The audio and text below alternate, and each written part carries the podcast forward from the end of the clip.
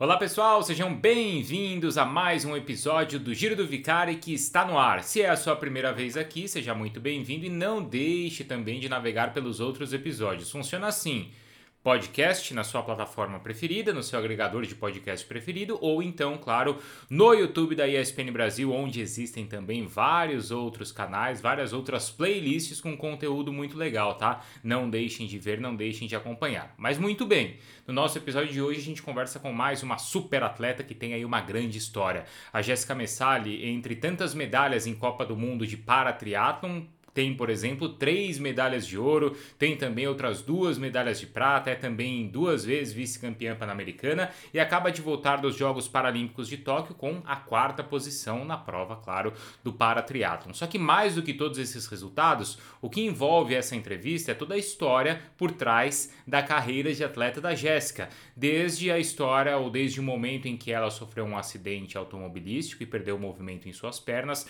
até todo este ciclo paralímpico quando ela teve que é, enfrentar dificuldades altíssimas para chegar aos Jogos de Tóquio.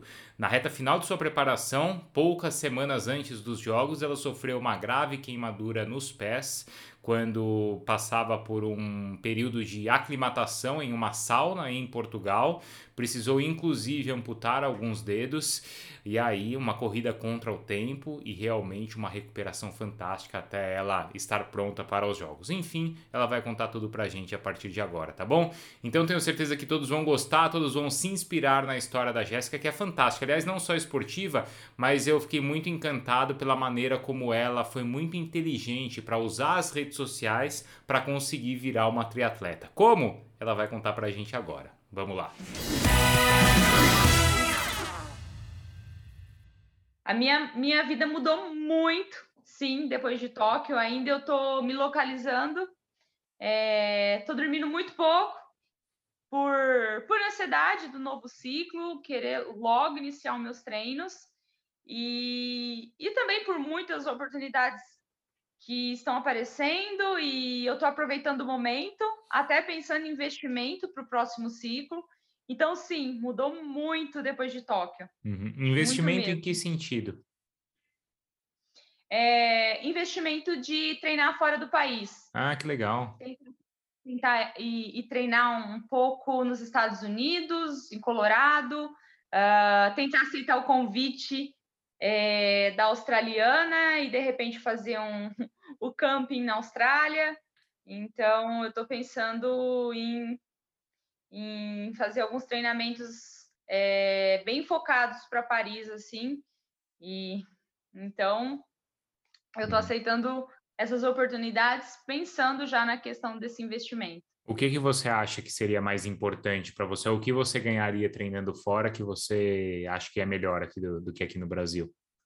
Estrutura, uhum. estrutura. Uhum. É, para um atleta olímpico, né, que de triatlon já é um pouco complicado, pensando em questão de rodovias, segurança de trânsito, é, e também a questão de, de você estar fixo num local que atenda as três modalidades. Ah, bom, vou, vou ser atleta, né, também. Se você conversar com um triatleta... Não, peraí, por favor, né? Atleta é você. Eu tô aqui só conhecendo, ah, né? Estou só conversando com vocês e às vezes eu pratico meus esportes aqui também. Ah, mas olha, imagina a questão assim, se você estiver num lugar Uhum. É, se você não precisar dirigir e estiver no mesmo lugar, uma piscina de 50 metros, uma pista de atletismo, é. uma academia e a tranquilidade de ir e vir com a sua bike, sem ter que colocar e tirar ela de claro, um veículo. Claro. Hey, aí, não, aí é o que você falou, todo atleta amador ou profissional é o que todo mundo sonha, né? Sim, e, e, e assim, pensando na carga horária do atleta de treino uhum. diário, né? A gente está falando, às vezes, de, de, três treinos no dia. Tá. Né? Imagina o ganho que, que a gente tem ali de descanso, é, de preparação do equipamento, a preparação do próprio suplementação, uhum. É, alimentação, descanso, enfim. E porque uhum. o atleta não é só o treino em si, né? O atleta, é, ainda mais de triatlon, é, que é praticamente ele tem que viver com o triatlon, né? Eu vivo com o triatlon. Ele é meio que atleta 20, a gente é atleta 24 horas, né? Então, a qualidade de sono influencia no treino da manhã, o, o descanso que você tem pós-treino da manhã influencia no treino da tarde e por aí vai. E a sua alimentação influencia nos seus treinos da manhã, da tarde e no seu descanso também, né? É uma coisa Exatamente. ligada à outra.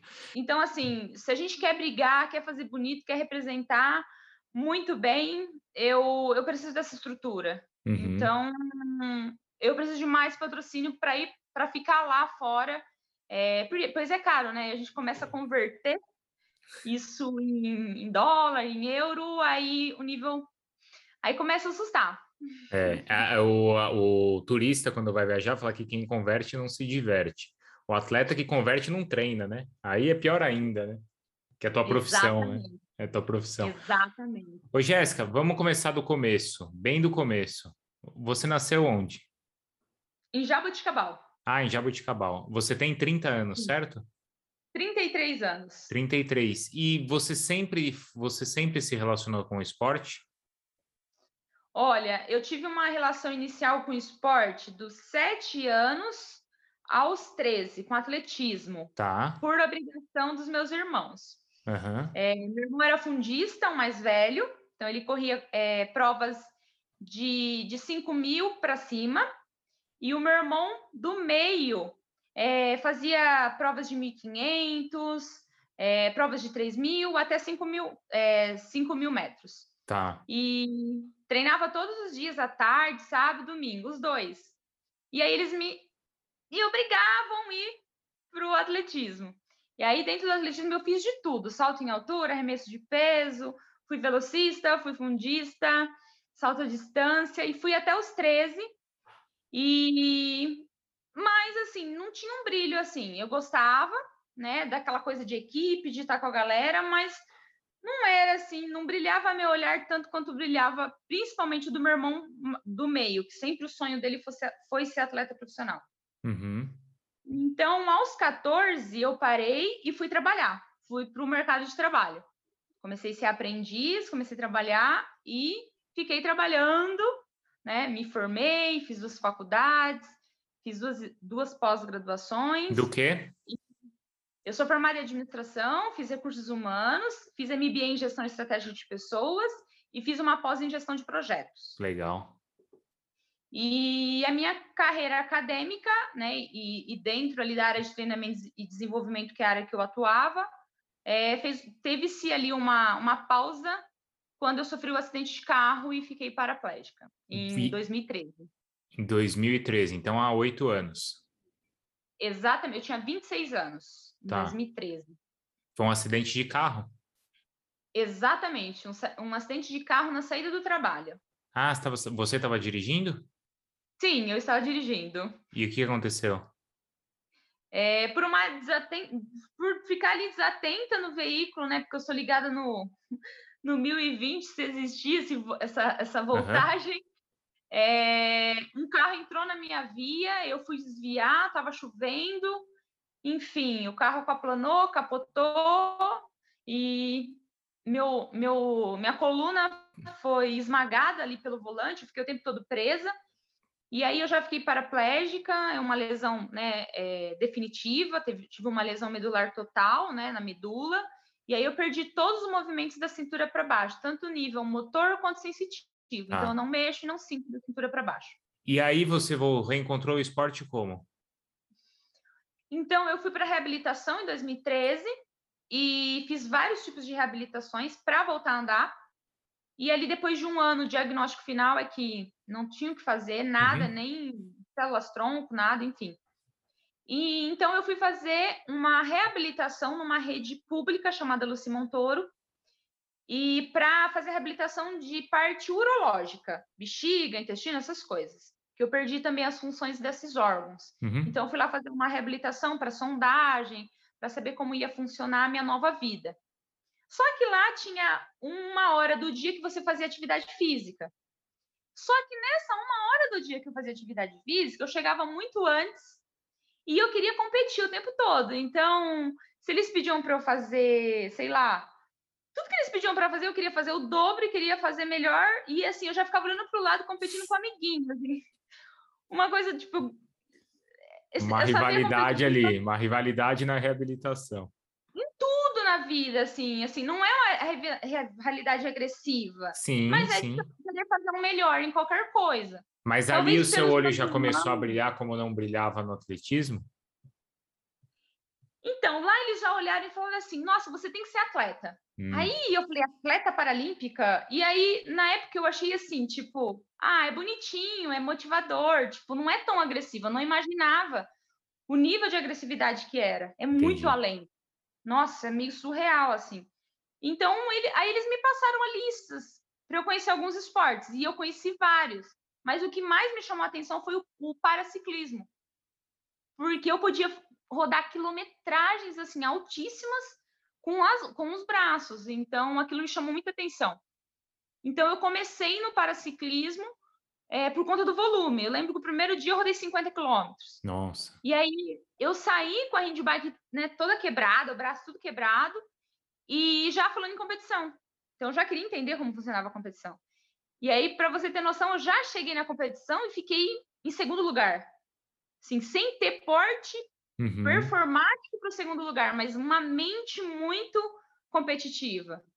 E dali começou. E eu lembro que a reclamação de todos os atletas, né? Isso acho que você vai ouvir muito, talvez não, eu não gosto de reclamar, mas é o que eu mais escuto é a questão do patrocínio, da falta de investimento. E assim, quando eu falava que eu ia viver daquilo, todo mundo ria. Mas todo mundo, atleta, é, a família um pouquinho, né? Todo mundo falou, não, todo mundo. E eu falava, gente, mas tem que ter um jeito, eu quero viver disso, eu quero fazer isso. Então, assim, eu fui desenhando coisas para que isso acontecesse. Então, por exemplo, é, eu vi como, atletas, alguns atletas tinham patrocínio, tinha que ter seguidor, tinha que ter mídia. Eu, tinha, eu lembro que eu tinha na época 800 seguidores. Quem era eu, né? Então, eu lembro que eu mandava meu portfólio, eu tinha passado uma, feito umas provinhas assim de paraciclismo, e eu lembro que uma vez eu enviei para um monte de empresa de suplemento. Uhum. E todas respondiam, perguntavam quantos seguidores eu tinha no Instagram. Olha. E eu não tinha nada. E aí eu falava, meu Deus, então eu tenho que, que ser um pouco menos performática, treinar um pouquinho menos e cuidar da imagem. Então eu fiquei até 2016 treinando pouco, mas tentando alavancar a minha imagem. Então eu, eu era um misto de de blogueira. Vou tentar falar o português claro, mais claro. Claro, claro, claro. Eu era um misto de blogueira e atleta. Mas, mas o meu acha... sonho era uhum. ser atleta. Tá, mas aí você, como uma atleta olímpica, você acha que é justo isso? Não, de maneira nenhuma. Não acho justo. É, inclusive, assim, é complicado quando você vê uma atleta, uma, uma pessoa que gosta de esporte, né? um, que tem um lifestyle de esporte, ter mais, de repente, apoio do que um atleta que vive daquilo, que é cobrado, que doa. É muito injusto, mas ou eu me adequava ao si sistema, ou eu reclamava e ia ser mais uma reclamando que não ia conseguir. Então, assim, como que eu brigo com o sistema? tentando chegar lá e de repente tentando mostrar para essas marcas, de repente de alguma maneira nas minhas entrevistas daqui em diante, que está errado. Só que eu tinha que conseguir. Então eu, tinha, eu tive que me adequar ao sistema. Né? Então uhum. é totalmente errado. Mas claro. ou eu, eu, eu dançava música ou reclamava. E eu prefiro sempre para a solução do que ficar reclamando. Sim. Não, eu não, eu não, eu, eu perguntei para entender como é hoje a cabeça de uma atleta, né, para ver como ela enxerga não, isso. Mas, mas, mas eu, eu acho que você foi, eu acho que você foi muito inteligente em perceber isso e você se tornou também ou teve espaço ou conseguiu focar nos treinos a partir do momento que você passou a ter esses apoios. Se você não tivesse não, feito essa essa base, você não, não teria treinado, certo? Sim, os apoios vieram é, pela, pela mídia e não por resultado. Os uhum. meus resultados só começaram a aparecer em abril de 2019, quando é uma empresa muito visionária chamada TBRG, que vai ser meu eterno patrocinador, mesmo que eu tenha um patrocinador que me dê milhões, eu não vou ter o respeito, carinho, admiração, um elo que eu tenho com essa empresa, porque essa empresa foi a empresa que olhou para mim, o Soares, o CEO da empresa, e falou o seguinte: eu quero você performática. O que, que você precisa? eu falei, eu preciso fazer menos postagens, ficar menos em rede social, porque hoje o que paga os equipamentos são os posts, os publis, né? Sim. E eu quero fazer menos isso. Eu não quero, eu não quero ficar tendo que me desgastar com palestra, porque eu também tinha que vender algumas palestras. Tá. É, eu quero treinar. Você queria aí, treinar? O que, que você precisa? Exato. Preciso treinar. Sim, aí o mais, ele falou, e quanto você precisa? Uhum. E aí eu falei o valor. E aí, e foi muito legal, porque ele falou assim: ok, então você vai ter esse valor, você me presta a conta, eu presto conta até hoje com maior orgulho, eu adoro fazer a planilha, que eu comprei pneu, que eu usei mecânico, que eu tive um coach, que eu fui no médico, que eu paguei fisioterapia, eu faço a minha planilhinha de prestação de conta.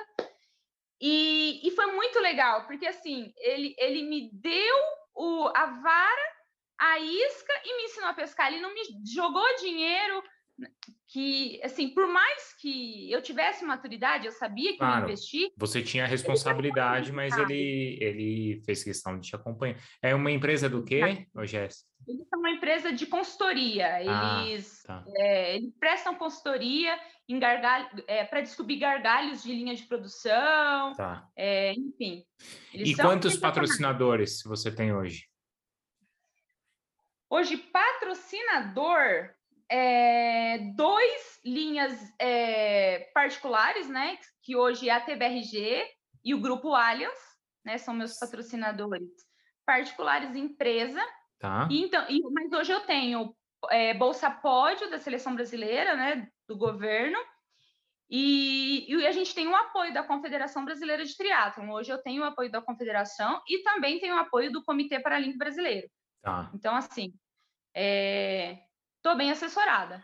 E, e, hoje, e esses patrocínios que você tem hoje, e você acha que são por causa da sua, da sua blogueiragem, como você falou, por causa dos resultados?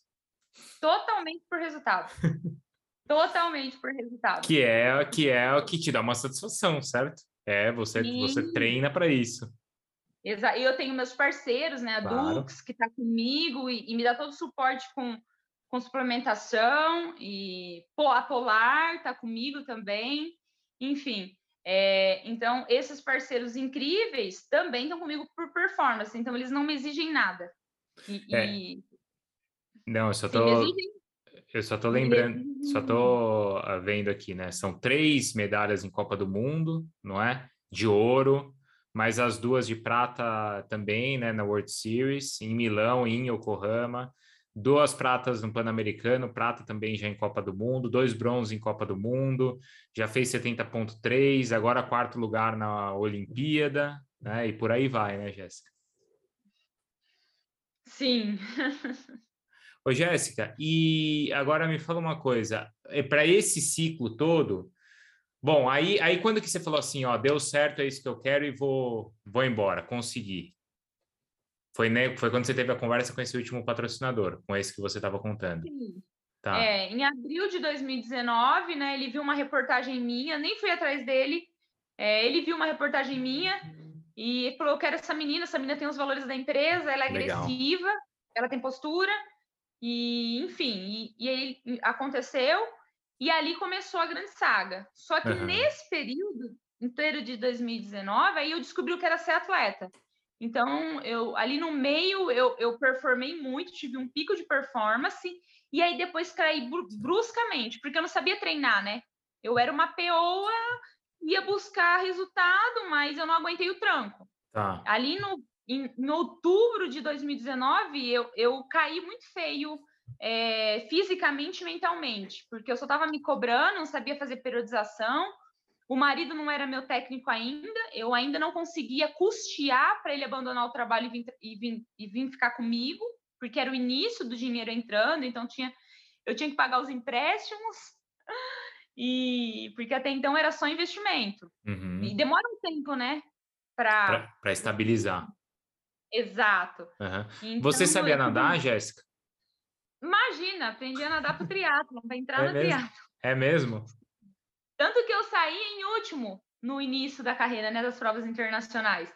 E aí eu ia buscar no ciclismo. E uhum. só que assim, é, eu ia buscar no ciclismo, mas eu não conseguia chegar bem. Então, assim, eu tenho as minhas primeiras provas eu era décima, décima primeira, oitava colocada, nona colocada, ainda com ciclismo bom, não era o suficiente.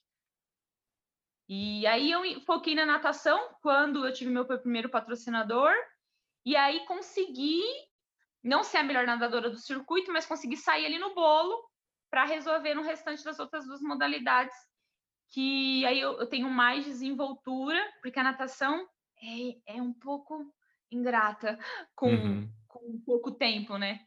Tem Sim. todo um tempo aí de, de desenvolvimento. É, é demora para evoluir, né? Hoje, e hoje eu vi aí, bom, você tem aí de 70.3 as provas mais curtas, né? Onde é que você se sente melhor? Eu amo prova longa. A intenção é, é, de, é, não sei quando, em algum momento, fazer só prova longa. Tá. É, eu amo, eu amo, amo, amo, assim, meu melhor dia de treinamento é dia de longo na bike, assim, eu amo três horas, três horas e meia, quatro horas de bike, 100 km, 120k, eu amo isso, uhum, amo uhum. mesmo, assim. Agora, a prova curta é uma loucura. Agora, essa prova de Tóquio, eu fui ver a minha frequência cardíaca média da, da bike e da corrida, eu bati 187, assim, na bike. Eu trabalhei o tempo todo e na corrida, teve um momento na corrida que eu bati 196. Você tá brincando? Sim, e eu com acho 33 que... anos, né?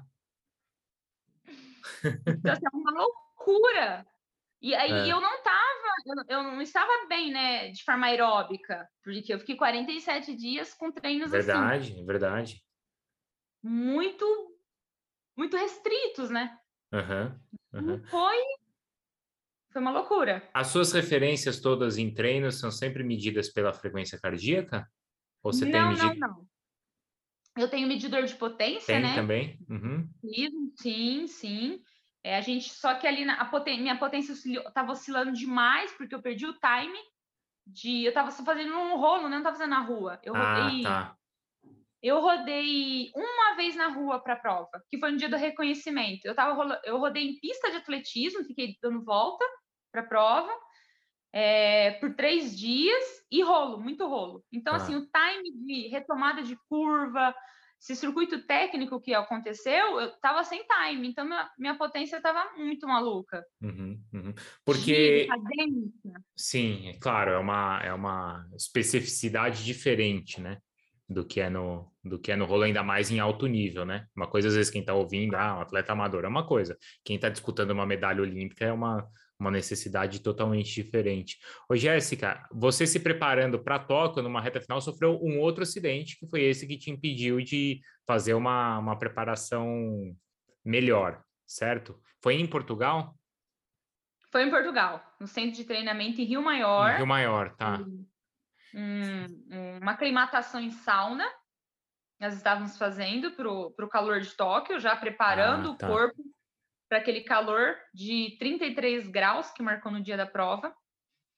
E eu coloquei a perna para cima. Eu já, eu já era o oitavo dia do protocolo de sauna. Não tinha acontecido nada nos sete dias anteriores. Só que naquele dia eu estava muito cansada, com a perna muito inchada, e eu coloquei a perna para cima.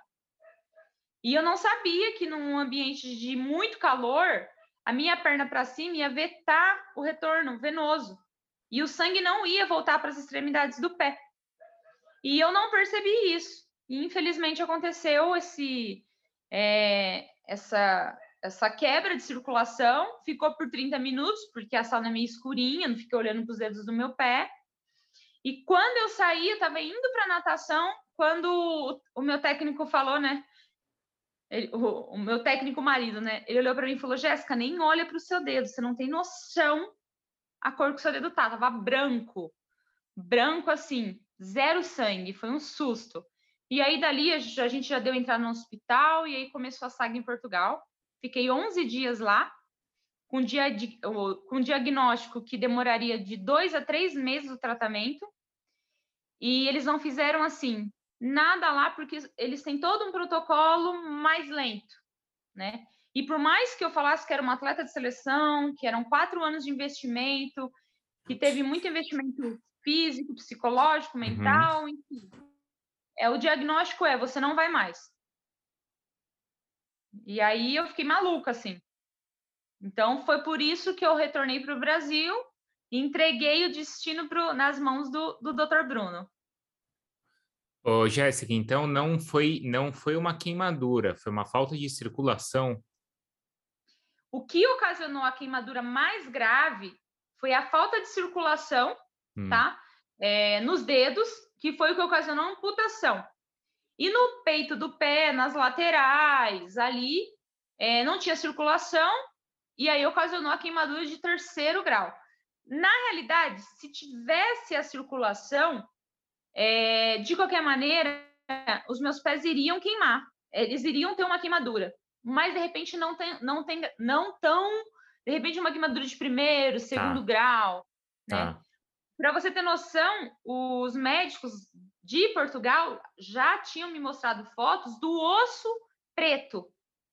Eles falaram assim: você não tem noção. Não, eles se assustaram, assim. É como se eu tivesse torrado o pé.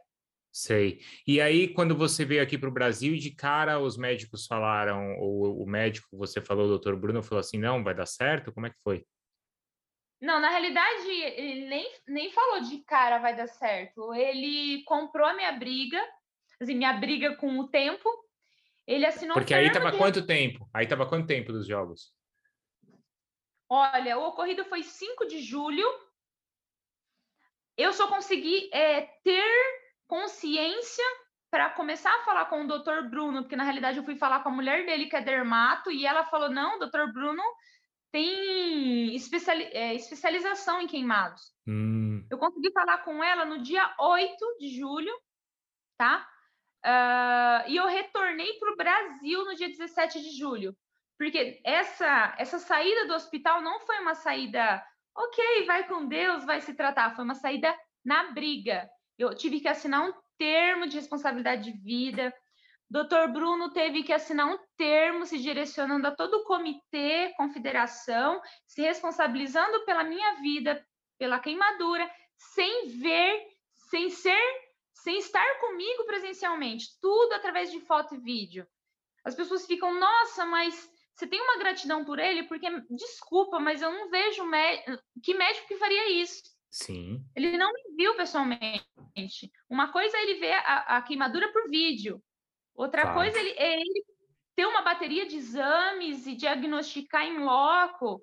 Então, assim, ele não tem noção, a minha gratidão por ele, e eu tenho noção da responsabilidade Exato. que ele teve em, em, direcionar uma carta ao comitê se responsabilizando pela minha vida. Mas você Senão precisou.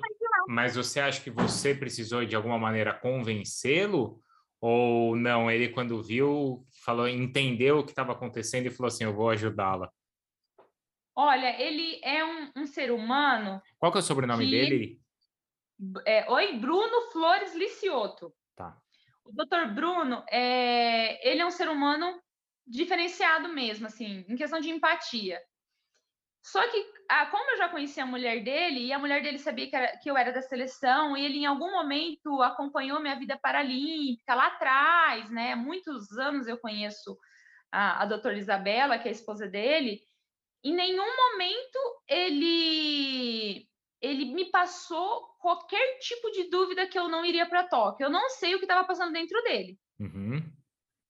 Na realidade, eu vou ser sincera com você. Eu achei que eu não conseguiria ir em alguns momentos. Até a chegada, o início do tratamento, a briga que ele teve que ter com o plano de saúde para que saísse peles artificiais para acelerar o projeto, é, os curativos caríssimos, que, ele, que eram curativos com que eram máquinas, né? Cada máquina custava mais de 6 mil reais. Máquinas que ele fez dois protocolos nos meus pés. Então, assim, teve todo uma. Além disso, de me trazer, de me passar confiança, de abrir, fechar e cuidar do meu tratamento do, dos pés, assim, ele não deixava ninguém relar. E ele me via a cada dois dias, assim, a atenção que ele deu, tudo é, é indescritível e eu só fui ter certeza, não, eu vou para Tóquio. Ali no final do tratamento que eu olhava para o meu pé e falava, meu Deus, tá fechando, é surreal. E aí eu só sabia chorar e agradecer. Que Toda coisa. a consulta que ele abria, porque eu não vi o curativo, né? Sim. Eu estava sedada o tempo todo, porque ele fez 12 desbridamentos. Então ele me levou 12 vezes para a sala cirúrgica só para tirar a pele morta, porque não podia tirar tudo de uma vez, né? tirava e a pele ia regenerando, aí ele tirava. Caramba. Muito louco, assim. Então, eu nem sei o que ele fez. Eu nem e assim, dizer. a gente está falando um processo aí de cinco semanas, não é isso? Olha, o processo inteiro. Não, você fala, o que, o que, dá, o, o que durou? Durou é. 26 dias. 26 dias. Na mão nem, dele. Nem quatro semanas. Nem quatro semanas, porque assim, eu cheguei dia 17. Quando os enfermeiros, porque o enfermeiro me, eu fui direto para o hospital, né? Na realidade, eu passei de casa para tomar banho, porque fazia 11 dias que eu tomava banho em bacia e pano. Porque lá em Portugal não podia tomar banho no banheiro. Não me pergunte por quê, eu tomava banho só na cama, numa bacia. E ele deixou eu passar de casa rápido para tomar um banho. E aí eu fui direto para o hospital. É, depois e nesse banho. tempo todo doendo, Jéssica, ou não? Não, eu estava medicada. Você estava medicada, eu você não... É, eu não tenho sensibilidade. A sensibilidade, assim, é. Da dor mesmo, de, de corte. Sei. Só que, assim, é, o meu corpo responde de dor com dor neuropática, queimação, claro, claro. é dor fantasma. Então, por exemplo, eu sinto os dedos latejarem, mas eu não tenho mais dedo. Entendi. Então, aí tinha um pouquinho de estado febril, um tiquinho, mas assim, Isso. eu estava medicada. Tá. Bom, aí eu cheguei no dia 17, quando abriram só para mandar foto para ele, ele se assustou. Isso foi no sábado. No domingo, 8 horas da manhã, ele estava no hospital me operando, porque ele falou: ah! eu cheguei com o osso exposto, com necrose, uhum. com resto de amputação que não era para estar. Então, assim, eu cheguei um caos. Tanto que eu postei umas fotos, assim, o pessoal assim, ah, que absurdo, assim. E aí, logo, em menos de 24 horas, ele já iniciou o processo. Tá. Com tá. 26 dias, ele já falou, você vai para Tóquio. Aí ele falou, só vai com calma que agora eu preciso finalizar. E aí ele, ele ia demorar mais 10 dias para finalizar. Uhum. Aí o comitê falou: ah, você precisa entrar agora em, em concentração, é agora. Senão a gente não consegue cumprir o protocolo de Covid para você viajar. E eu tava com ponto na perna. Não tinha fechado o tratamento. Aí eu liguei para ele e falei, doutor Bruno, eu preciso entrar em concentração amanhã. E, faz, e, tipo, fazia quatro dias que ele tinha, quatro ou cinco dias que ele tinha me operado. Eu tava, faltava a reta final, mas ele já tinha falado, vai dar. Mas assim, a gente precisa ter uma certeza ali da, da cicatrização, uhum, né? Uhum. Enfim. Aí ele falou: o que, que eu te falo? Vai. Vai e eu fico dando respaldo por vídeo. Tanto que eu tirei meus pontos. Você tirou? Com ele vendo assim, falando o que você tinha que fazer? Não, ele, ele... ele, ele, eu falei para ele que uma enfermeira tiraria, que eu ia atrás de uma enfermeira. Mas ele estava isolado, eu não sabia o nível de isolamento. Você só não disse quem era, que você seria a enfermeira, né? É, mas deu tudo certo, eu tirei bem tirar. Demorou muito, assim, eu, eu fiquei, acho que eu tirei metade de um dia, e aí terminei tirando o outro, bem devagarzinho, assim. Uhum. E deu tudo certo. É. Agora, quando você, quando você foi lá e você entra na competição, você ficou estava muito emocionada. Como é que você tá. depois, né? E aí como é que você se controla para se concentrar para a prova? Olha, é, eu consigo ligar rapidinho a chave tá. assim. É, eu estava muito emocionada ali naquela entrada, porque é muito lindo. Eu queria chorar, porque aquelas coisas, aquela. O que, que foi aquilo? E assim, tanto que até as minhas adversárias, eu estava do lado da italiana, da holandesa, da francesa, da mexicana, elas estavam chorando. As únicas que estavam muito sérias era a australiana e a americana. Mas o restante, nós ali, né? É, todo mundo, a japonesa que estava no país dela, todo mundo muito emocionado e eu muito emocionada. Só que quando chegou, chega ali perto e come, começou a contagem regressiva, eu não sei o que acontece comigo, é bem automático. Eu já tanto que assim eu saí queimando. Pela primeira vez, eu saí muito bem na água, mas eu acho que eu não tinha pulmãozão, né? Uhum. 47 dias sem nadar, não tinha pulmão para aguentar. O, o, meu marido, que é o handler, que fica, ele consegue ver até ali uns 200 metros, ele falou: olha, até 150 metros você estava ali nadando junto, depois só foram. Enfim, uhum. É, mas eu, eu, consigo ligar bem a chave e é muito legal que é, é, os handlers que ficam ali dentro da área de transição, dois handlers vieram me elogiar, porque eu cheguei da natação, é, o Hunter é da, da Espanha e a Hunter da, do México vieram me elogiar.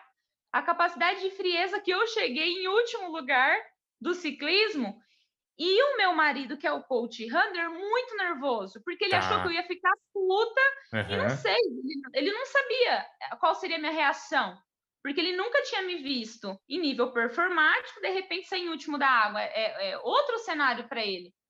E ele muito nervoso, eu fiz assim para ele: acalma, menos, vai devagar. Tipo, eu mandei, porque ele estava ele tava começando a errar Sim. e tirar minha calça. Tanto Sim. que no vídeo ele dá umas. E eu tranquilo, peguei meu, meu gel, não tinha o que eu fazer. E não adiantava ficar nervosa. Você estava consciente ali da situação e sabia que na bike você ia buscar e na corrida você ia buscar, né? Olha, eu tava, eu estava com um nível de confiança muito acima do que eu tinha fisicamente. Eu sabia. Entendi. Ah, eu, eu sofri muito nesse período de. Nossa, não tem noção, eu não dormia. Aí tinha que acordar cedo, vai para cama hiperbárica, e aguentador, e eu pós-cirúrgica, e, e, e, faz drenagem, vai para fisioterapia. E, foi, era uma loucura. Eu, eu sofri muito nesse, nesses 26 dias. Foram, foi muito intenso, porque assim, uhum. o médico fez a parte dele, uhum. mas eu não ficava deitadinha com o umbigo para cima. Eu tinha que ralar muito. Quando a fisioterapeuta não estava drenando, eu mesmo estava drenando. É, eu, eu, tinha que ficar lá dentro da cama hiperbárica e sair, entrava dentro do carro, ia para outro tratamento. Então, assim, não foi um negócio que eu fiquei assistindo Netflix, é, curtindo algo o tempo passar. Eu, eu cansei, assim, foi um, um, um treinamento de tratamento para cicatrização. Sim. Eu fiz tudo, eu puxava borrachinha, e eu peguei peso, tem eu treinando com a máquina. Quando ele liberou eu para fazer o tratamento em casa, eu ficava fazendo, eu fazia é, ciclismo. Então, assim, eu dei tiro de ciclismo. Então, assim, eu fiz tudo, tudo que eu podia. Arrumei um vaza, aí minha mãe ficava segurando as maquininhas, e eu ficava fazendo vaza. Que né, legal. Né, para simular um pouquinho a natação. Uhum, então, uhum. eu vivi o tratamento da, treinando da maneira que dava. Claro, mas não da maneira ideal que vai ser agora, sem dúvida, para o próximo, pro próximo ciclo. Você falou assim. Ah, então, era isso que eu ia te perguntar. O que, que você mais. Você acha que aprendeu. Bom, você acha que deve aprender desde o momento que você sofreu o acidente, mas isso te ensinou mais ainda? Muito, muito. Primeiro, olha, vou ser sincera, por números, tá? Não precisava eu estar tão obcecada, tão fanática, tão desenfreada como eu estava é, no momento que aconteceu a queimadura. Eu não estava conseguindo é, viver pequenos momentos que davam, que davam sim para ter prazer durante o processo. Então, assim, eu, eu tinha acabado de chegar de, um, de uma etapa de mundial que eu tinha ficado a, a 30 e poucos segundos da americana, que foi a campeã da prova. Tinha feito um ciclismo melhor que o dela dentro do, do triatlo. Então, assim, aí depois fui para a Espanha, ganhei da espanhola dentro do país dela, né? É, que foi a terceira colocada. Então, era eu voltar para Portugal não abandonar o treino, mas assim, dava para fazer treinos mais assertivos, né? E, e ser mais inteligente. Eu acho que dava para ser mais inteligente e menos desespero e mais inteligente. Então, hoje eu acho que eu, eu, eu, eu vou viver o processo para Paris de forma mais consciente, mais inteligente e, e mais prazerosa. Sem dúvida. Porque assim, eu tive que conquistar a vaga para Tóquio duas vezes. Duas. Primeiro uhum. pelo ranking, que era uma loucura. Para chegar nesse top 10 do mundo, para conseguir entrar nas etapas de mundial, porque o triatlon, a minha categoria, não é todo mundo que larga, só tem 10 vagas. Então, assim, eu vi muitas adversárias chorarem porque não iam para Tóquio. E eu não tava não tinha a ficha caído que eu estava entre as 10 melhores e que eu ia para Tóquio porque eu não vivi o prazer de conseguir a vaga. Quando eu consegui a vaga, no outro dia eu estava fazendo estratégia para ir para o pódio. Eu precisava ter curtido pelo menos 24 horas. Tinha, sabe, eu não consegui fazer isso. Eu não sei o porquê. Eu já estava pensando. Em... No outro dia eu já estava. Uhum. Isso não é da minha equipe técnica, porque, muito pelo contrário, a minha equipe é muito tranquila. Eu que que enche o saco deles. Às vezes eles têm que até me ignorar. Porque uhum. eu fico lá caçando pelo em ovo. Agora você vai ter mais tranquilidade, né? Para para fazer esse outro ciclo. Você no começo da entrevista falou assim: "Eu não sou de reclamar muito". O que você vê as pessoas reclamando que te incomoda? Primeiro atleta reclamar é, de treino, né? Porque assim, é a mesma coisa, tipo, um trabalhador reclamar do trabalho. Então, os atletas que eu costumo ficar perto e treinar junto é tudo atleta louco. Que, tipo, por exemplo, agora é, eu, eu, dividi quarto com a Maria Carolina, nadadora, que bateu o recorde feminino agora nas Paralimpíadas, né? Ela conseguiu três medalhas de ouro na natação. E assim, eu dividi o quarto com ela três meses. E eu aprendi muito com ela. Eu lembro que ela chegava assim, de uma dobra de natação, muito. E, e no meio com uma musculação, uma coisa muito louca. E ela se jogava na cama, né? Ela é deficiente visual. E ela se jogava na cama e falava assim: Nossa, eu tô muito cansada, mas que delícia, que dor. Nossa, como eu devo ter evoluído, assim.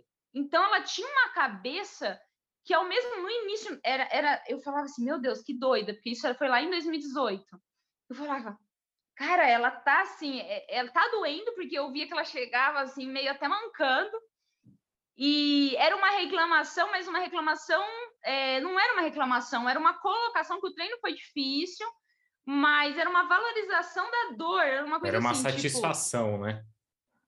Isso, é a mesma coisa aquele, aquele cara que trabalha com o que gosta, ele, sei lá, edita filme, e aí ele tá lá trabalhando até de madrugada, ele tá cansado, tomando lá café, tudo, algum estimulante, mas aí chega o resultado final e ele vibra com a, com a edição final, que acho que deve acontecer isso no seu trabalho. Isso. Então, é uma reclamação, mas é uma reclamação diferente. Aham, uhum, aham. Uhum. É, então, então você, você aprendeu isso, né? A tipo curtir isso, a curtir essa Sim. Essa, essa evolução. Mas tem coisa que você vê as pessoas reclamando assim, fala, pô, o cara tá para baixo, tá reclamando disso, não tem nada a ver, assim, né? Porque às vezes as pessoas são viciadas em reclamar, não são, Jéssica?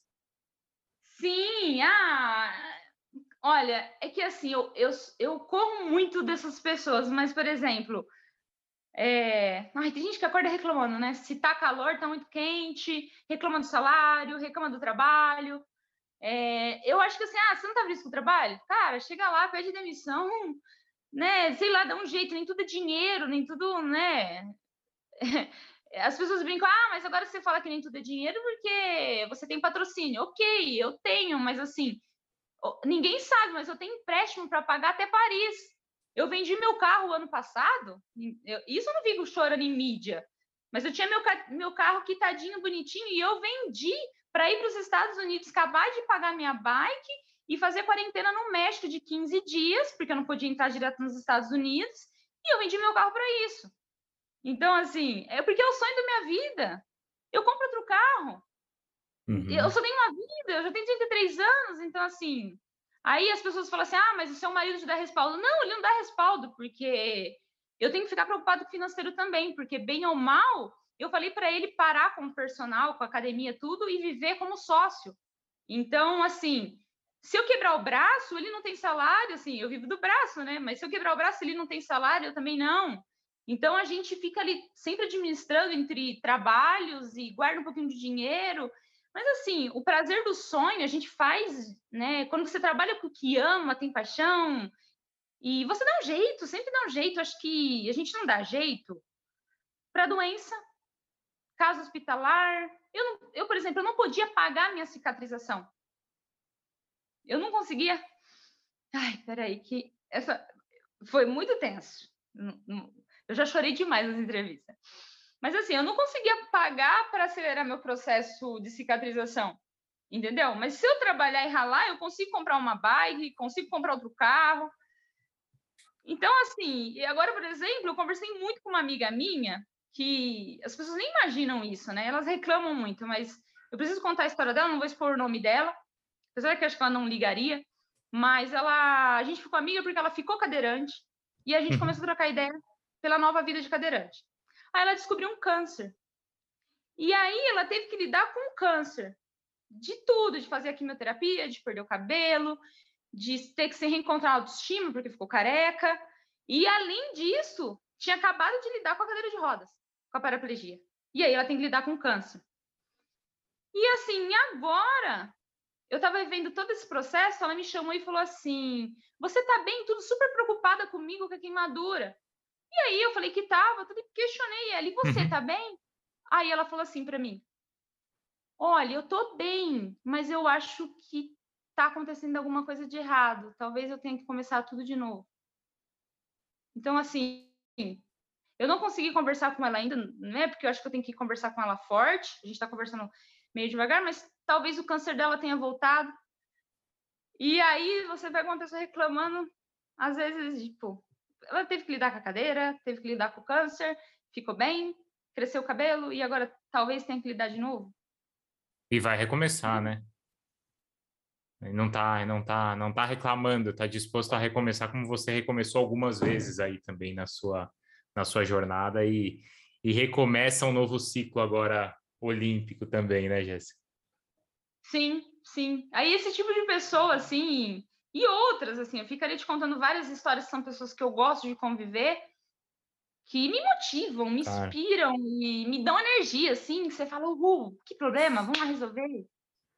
É. Então, assim, é o tipo de pessoa que eu tento é, me inspirar, conversar e dividir a minha vida. Uhum. É, como você agora nos, nos inspira também e, e acho que todo mundo gosta muito aí de você e do que você vem fazendo.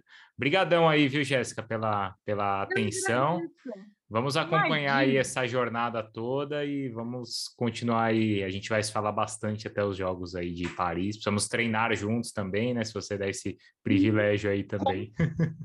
O privilégio vai ser meu, estou esperando o convite. tá bom. Obrigado, viu?